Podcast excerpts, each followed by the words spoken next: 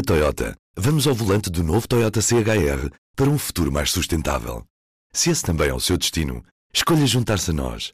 O novo Toyota CHR, para além de híbrido ou híbrido plug-in, incorpora materiais feitos de redes retiradas do mar. Assim, foi pensado para quem escolhe ter um estilo de vida mais ecológico e consciente. Cada escolha conta e escolher o novo Toyota CHR é ir mais além pelo planeta azul.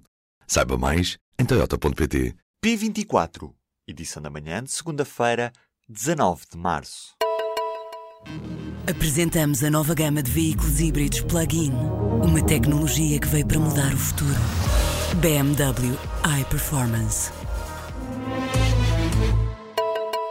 Há pouca margem para o governo abrir os cordões à bolsa no Orçamento de Estado do próximo ano.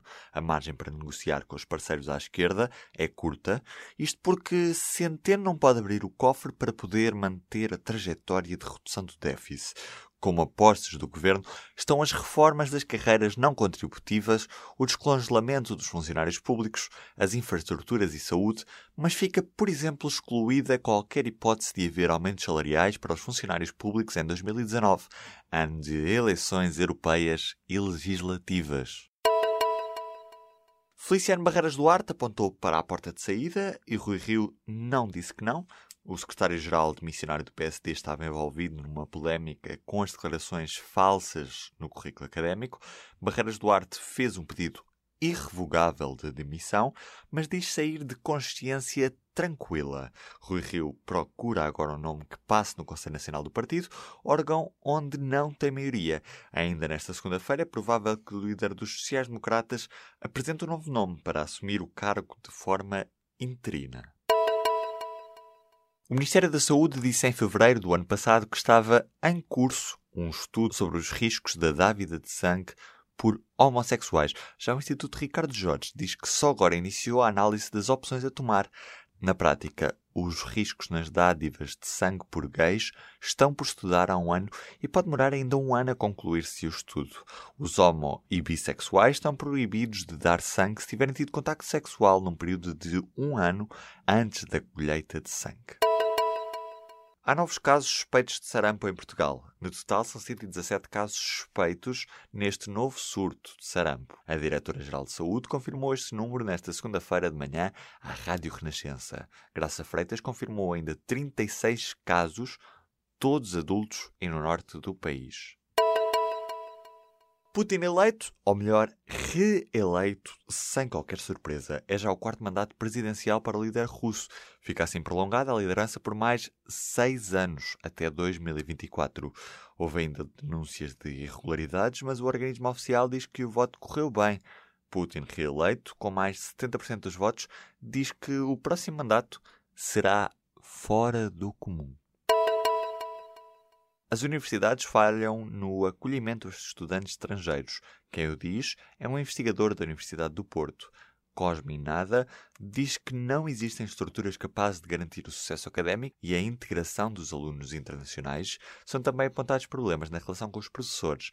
Estas conclusões são expostas na tese de doutoramento deste investigador do Centro de Investigação e Intervenção Educativa da Faculdade de Psicologia e de Ciências da Educação da Universidade do Porto.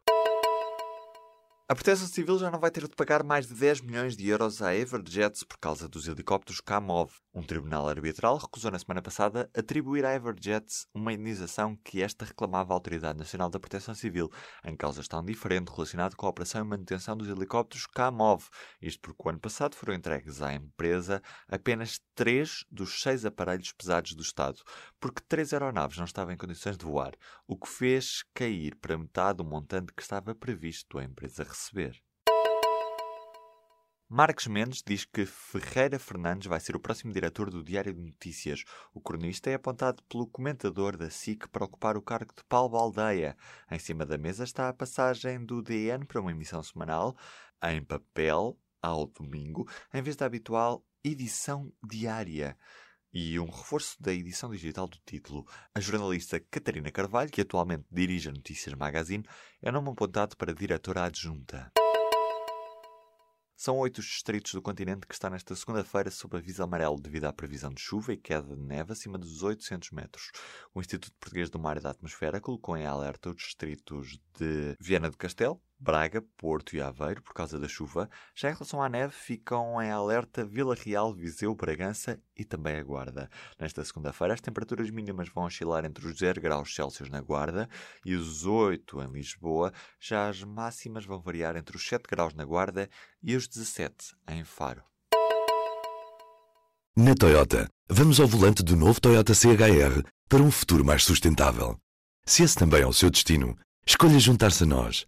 O novo Toyota CHR, para além de híbrido ou híbrido plug-in, incorpora materiais feitos de redes retiradas do mar. Assim, foi pensado para quem escolhe ter um estilo de vida mais ecológico e consciente. Cada escolha conta e escolher o novo Toyota CHR é ir mais além pelo planeta azul. Saiba mais em toyota.pt